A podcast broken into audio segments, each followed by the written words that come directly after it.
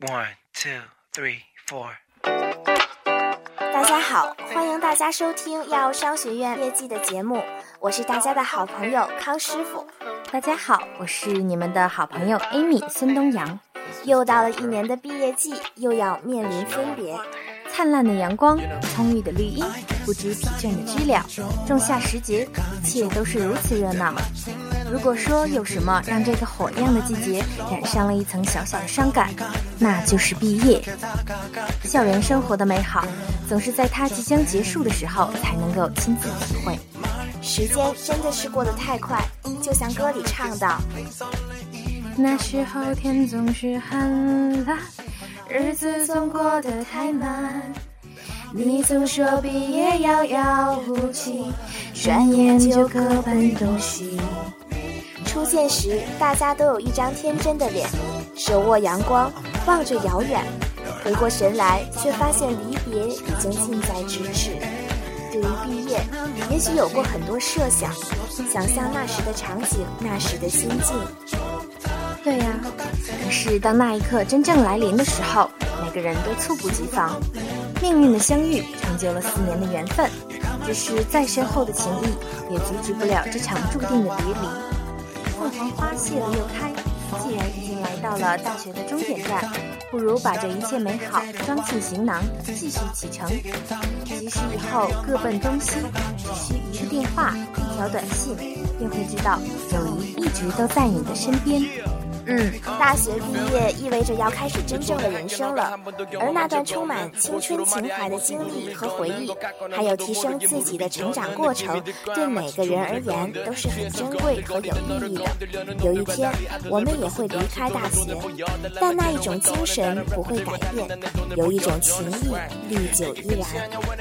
到了分别的时候，即将毕业的学长学姐们一定有很多话想对自己的大学生活说一说。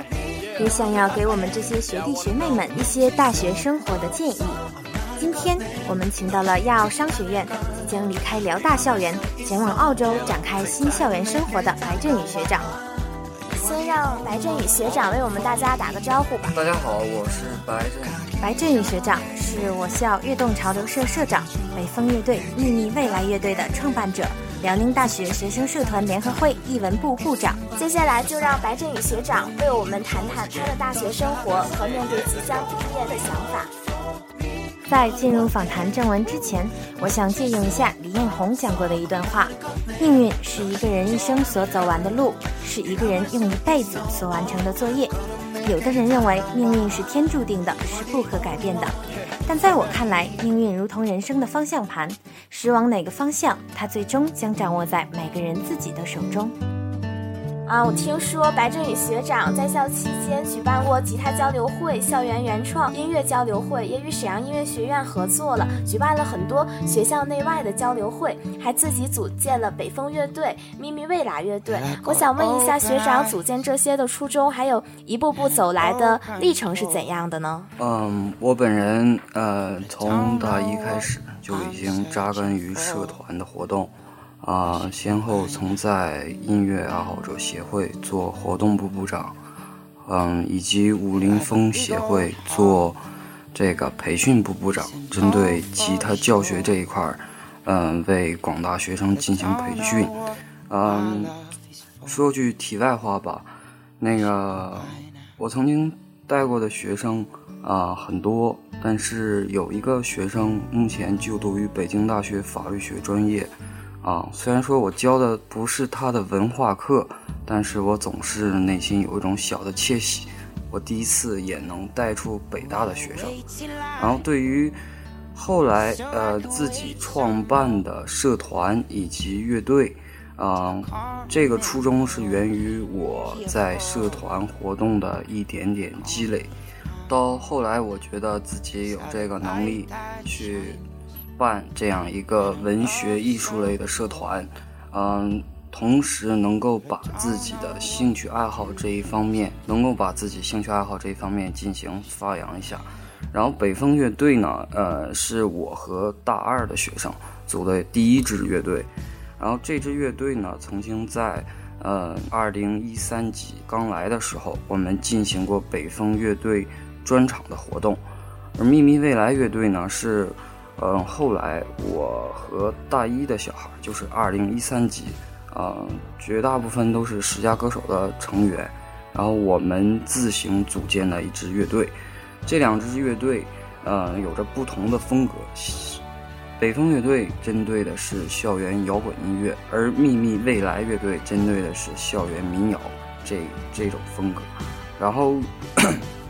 在上学期以及本学期，我们还开展过了吉他的交流会，针对吉他的指弹、弹唱，为广大学生进行了培训。嗯，这学期呢，嗯，由于那个我们看到的这个校园好歌曲节目非常火，然后我们呃针对校园原创这一块儿，因为之前呃在辽宁大学没有人办过这样的交流会。然后我们也是第一次进行了尝试，嗯，对好歌曲、好声音歌曲的改编，以及自己所写的校园原创音乐进行了展示。嗯，之后呢，与沈阳望族音乐学校我们进行了合作，开展了校外的吉他交流会。哎，学长提到这个和校外组织共同合办的校园文化音乐交流会，我觉得这个在我们辽宁大学里真是头一次看见呢。那么我们想知道学长在这其中的过程付出了怎样的辛苦和努力呢？嗯，说到这一点，我之前个人在学校呃武林风啊做吉他这一块的培训，嗯，后来自己也呃进行了很多的努力，包括爬视频、看教程，嗯，自己一个人去的。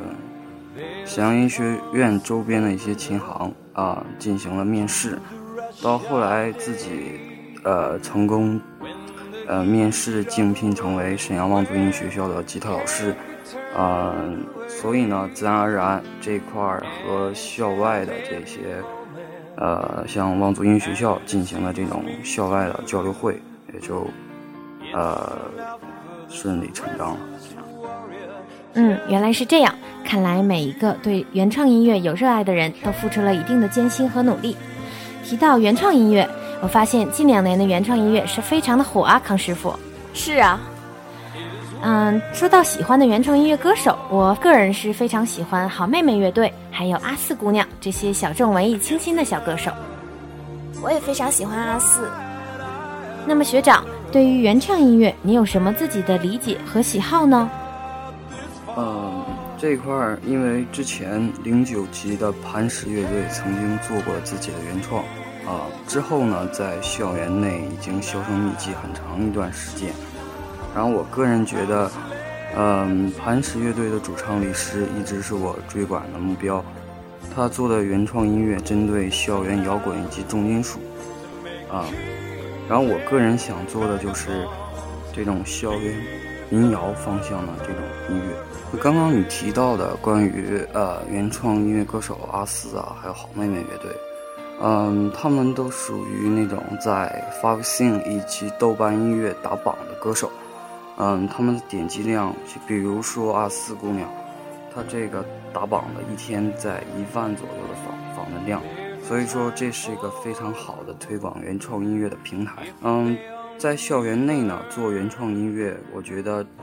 更多的要切合校园生活，啊，写一些与校园生活有关的这样的歌曲。嗯，这种灵感的来源，我觉得关键在于真实情感的表达。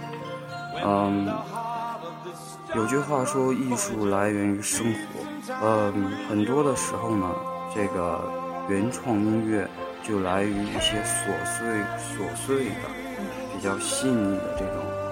情感啊，生活这样的，这样这样的细节，嗯，也就是我们通常所说的生活带给你音乐的灵感吧。对，嗯，我在五一的时候参加过，呃，去了那个北京草莓音乐节，看到了很多的这些原创乐队进行了演出，他们写的歌曲，不管是呃重金属啊、摇滚呐，还是民谣。很多歌曲都是，呃，针对他们自身的经历进行创作的。嗯，没错。我发现现在北京、上海所举办的草莓音乐节，真的是成为我们广大八零后、九零后追求音乐时尚潮流的一个新指标。然后我我们乐队也是打算做这样的原创乐音乐的乐队。嗯，我们每个乐队的成员啊，都都能够进行创作，然后写出真实表达自己呃感情的这样歌曲。然后我觉得大部分目前为止在国内的乐队都是一个主唱，而在我们乐队呢，每个人都是主唱。然后同样的，每个人都都有自己真实的情感生活的表达。创造出的歌曲呢，也都是，呃，更能体现校园生活的歌曲。嗯，确实如此。不管是作为歌手，作为观众，作为一个认真的听众，我们都能意识到，在音乐的路上，情感的打动总是最让我们的心灵受到震撼的一方面。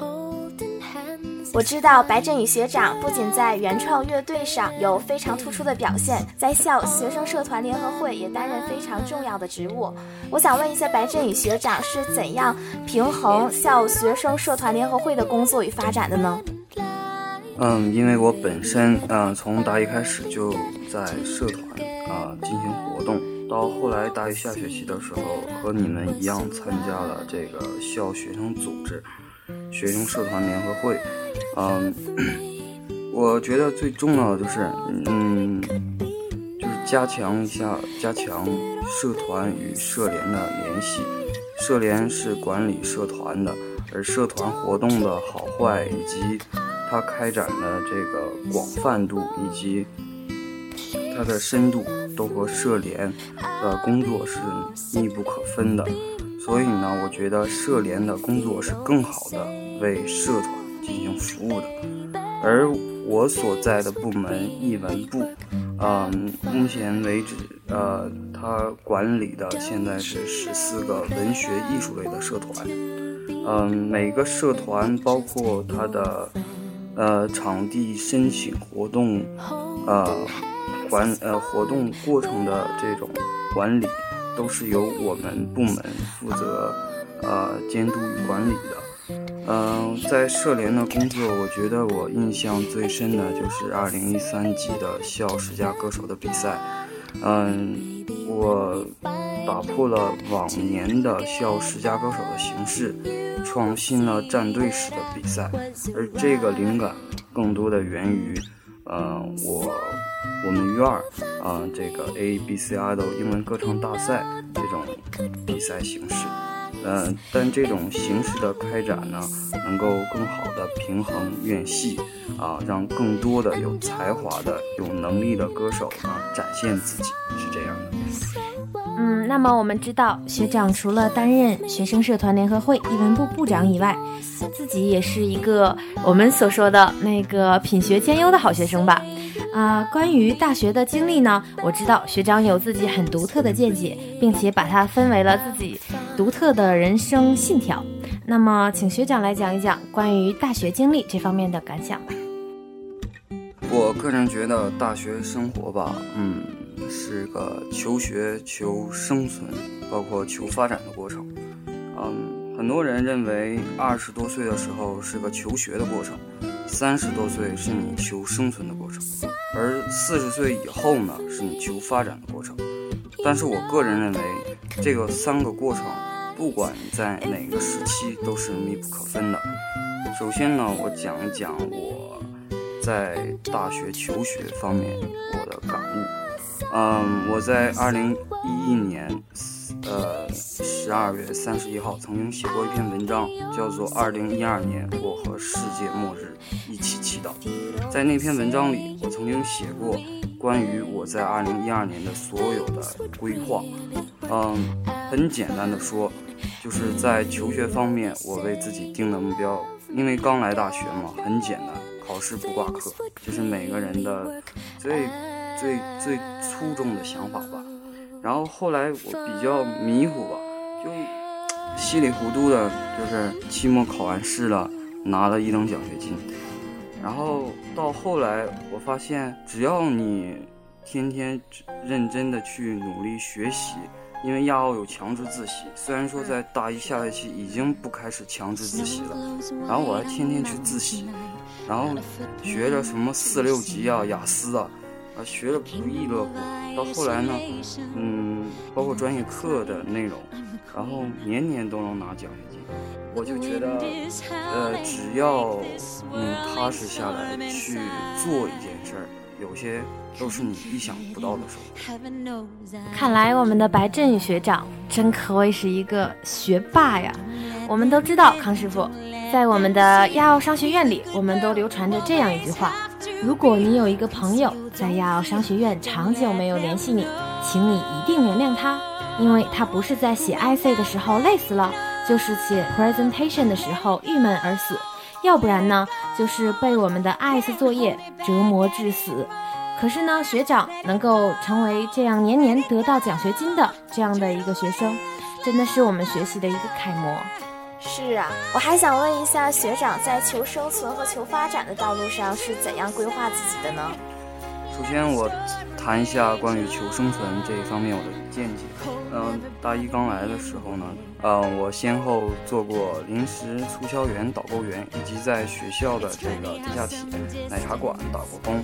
后来到了汪族英语学校做吉他教师，虽然工资不是很高，但是在这个过程中，我学到了坚忍、执着，将是我大学生活中最宝贵的财富。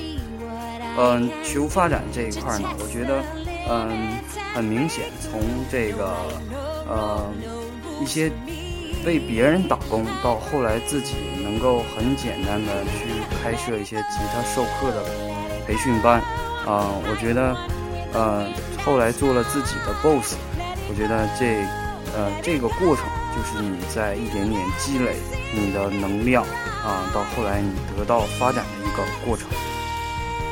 嗯，确实，现在国家也是比较提倡，打工不如创业，创业渐渐的成为我们大学生一个最主流的就业方向了。刚刚主播提到的关于创业，嗯，我觉得我们学到的 BMO 四三二这一课创新与创业，嗯，讲到的关于创业的一些小的实践活动，嗯，我觉得对于我们个人在生活有着非常好的一种借鉴。嗯，因为之前在校外是给人打工的，做一些关于，呃，教育啊以及简单的服务行业的活动。到后来自己创办了社团，开办了这种吉他培训班。我觉得，这就是我在大学生活一种小的创业经历。嗯，好。那么，相信大家对学长的这种建议也有了自己独特的想法。我们都知道，在亚奥商学院。关于选择啊，真是一门大学问。二加二出国必然是一个良好的选择，但是呢，亚奥商学院有更多丰富多彩的选择。比方说，你可以选择二点五加一点五，三加一出国，三点五加零点五，还有我们所说的四加零，也就是不出国。那么不出国，我们又有哪些选择呢？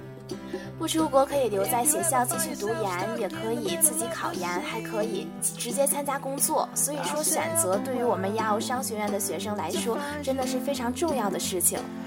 那么，我们都知道，学长现在在人生路上也是做出了自己的选择，选择了三加一出国。嗯，我觉得大学四年的生活，如果一直在中国大学读书的话，是一种选择。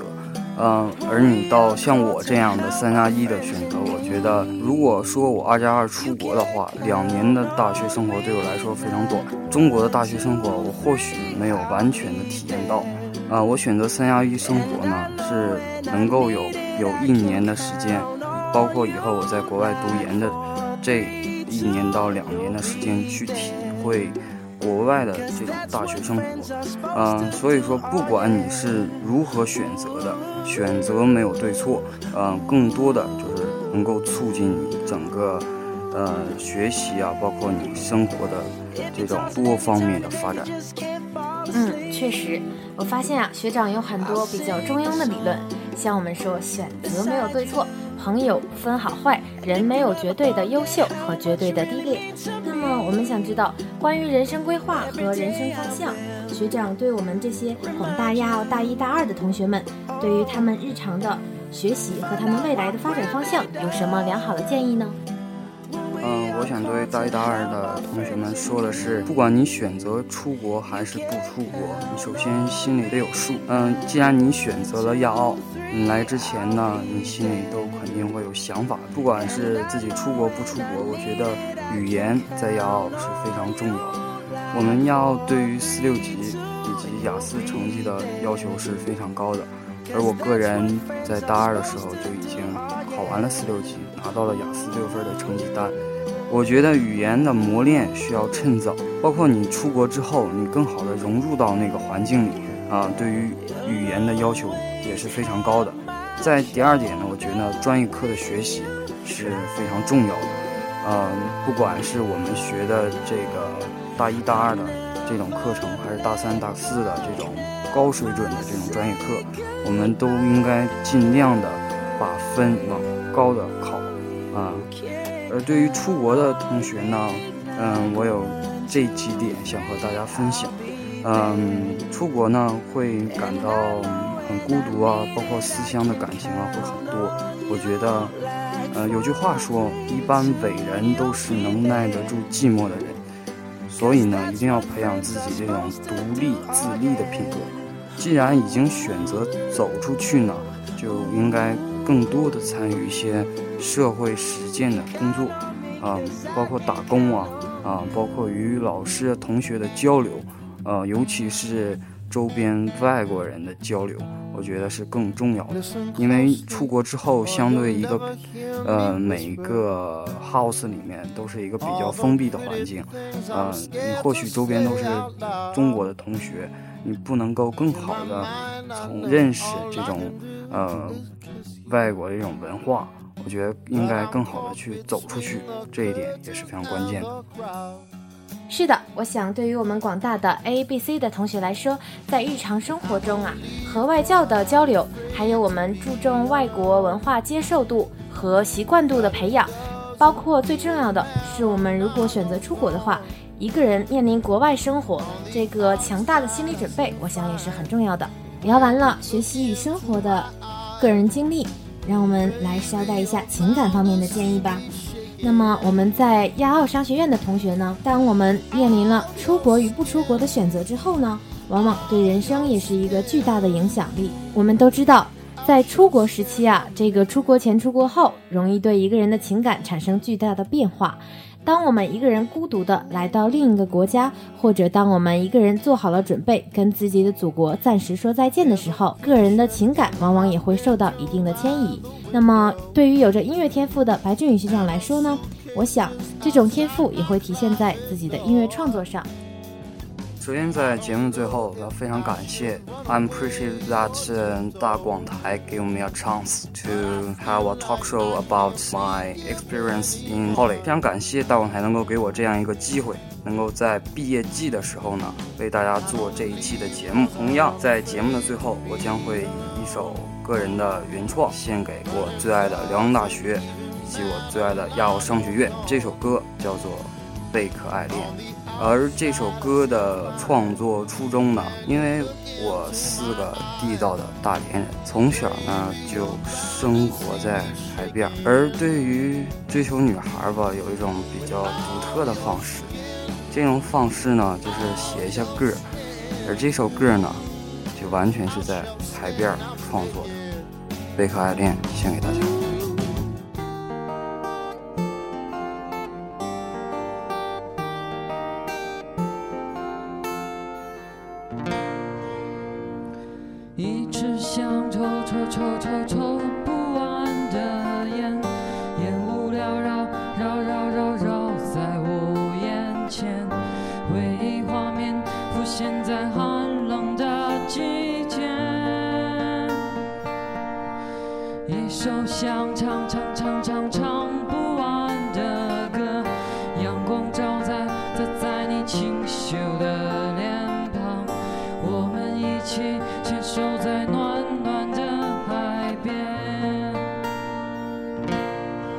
面朝大海拾起贝壳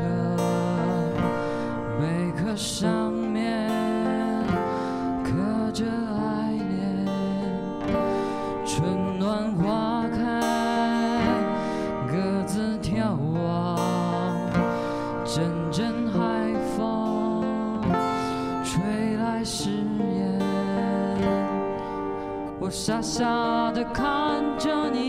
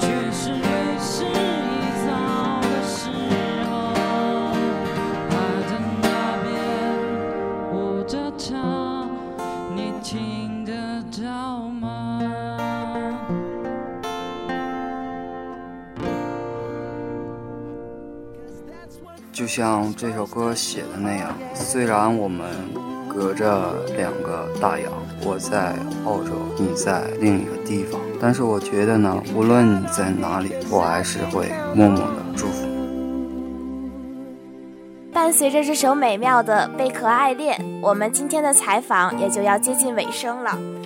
我们这期节目随着采访的结束，也要跟大家说再见了。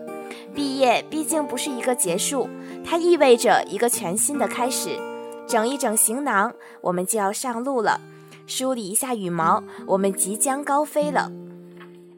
眼前是一块澄净明亮的天空，虽然前途会有风雨，但是我们不会害怕，因为我们曾在金色的校园中为一生的前程认真的努力过、准备过。是啊，成长是一扇树叶的门，青春有一群亲爱的人。日子虽然就这么匆匆的过了，但还好，我们正年轻，我们会一直在路上。将今天的节目献给所有和我们一样正在经历大学生活的同学们，更献给所有即将毕业的学长学姐们。Thank you, all of you, my dears. I'm appreciate that you are listening carefully. 感谢今天的导播黄新磊、结余，谢谢大家的收听，再见。再见。「